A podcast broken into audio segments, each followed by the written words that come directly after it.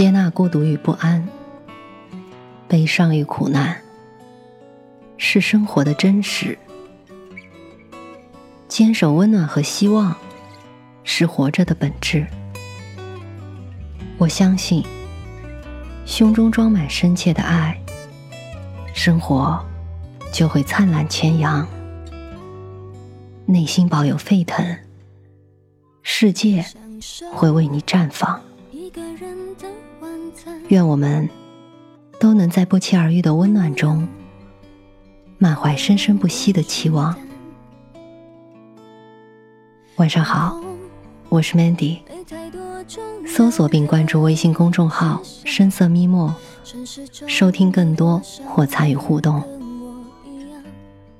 今天的故事来自二零一一年十月十三日的《环球时报》，作者沙伦·利昂·福勒。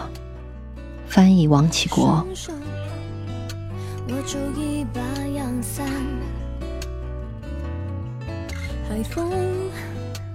从小到大，我一直都很独立。在从高中毕业到获得生物学博士学位的数年间，我去过五十二个国家，大部分时间都是独来独往。跟别的旅行者不同，我从来不向别人问路，而是一个人在各种地图和路标中苦苦钻研，直到最终弄清方向。我的独立往往夹杂着自豪、勇气、固执、幸运。然而有一天，在泰国的帕安岛上，这一切都改变了。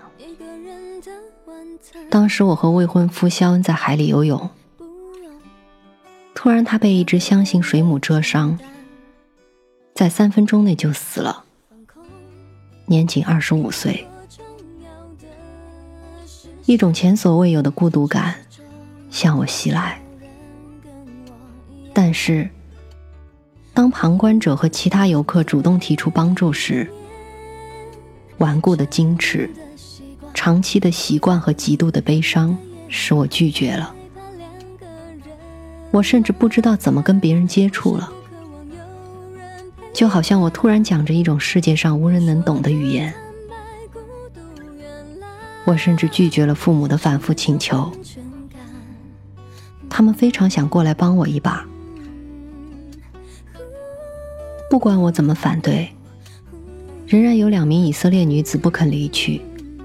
坚持留了下来。当卡车把肖恩的遗体从海滩运到医院时，他们徒步跟在后面。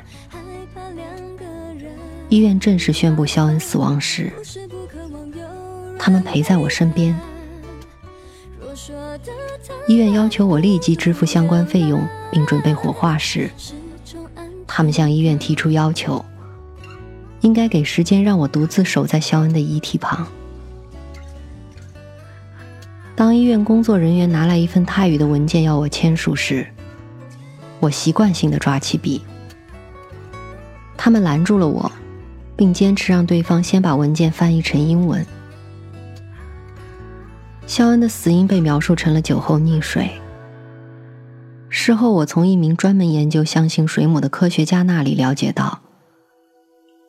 在当地，水母造成的死亡常常被隐瞒，以免给旅游业带来影响。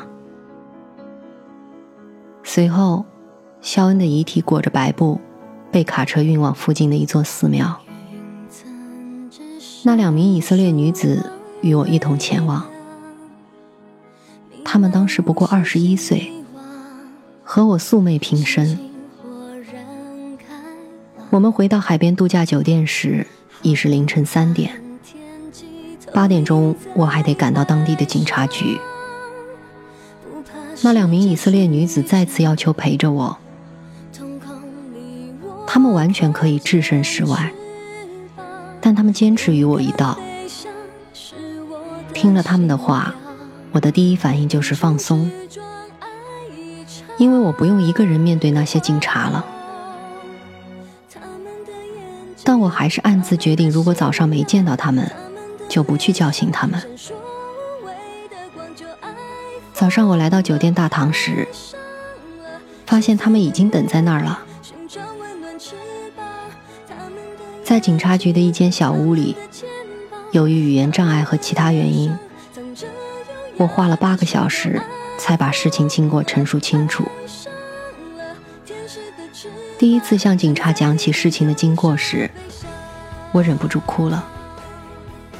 警察很刁难人，怀疑我说的一切，并坚持说要有四名男性目击证人，才能证明肖恩的死因。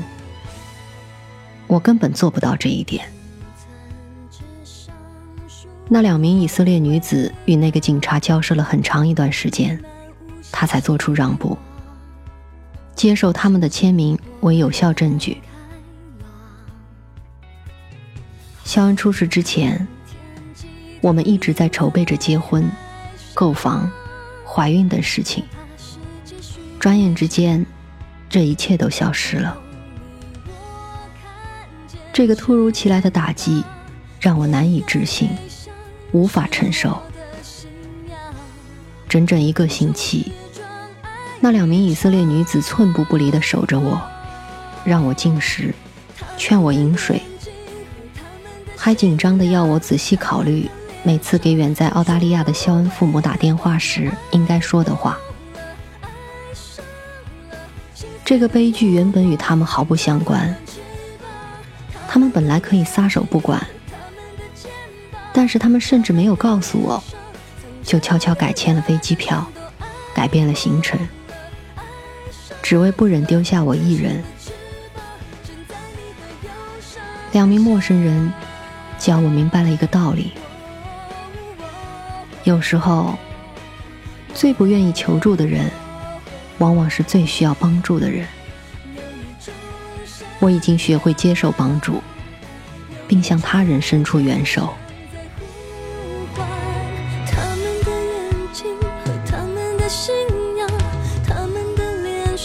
闪烁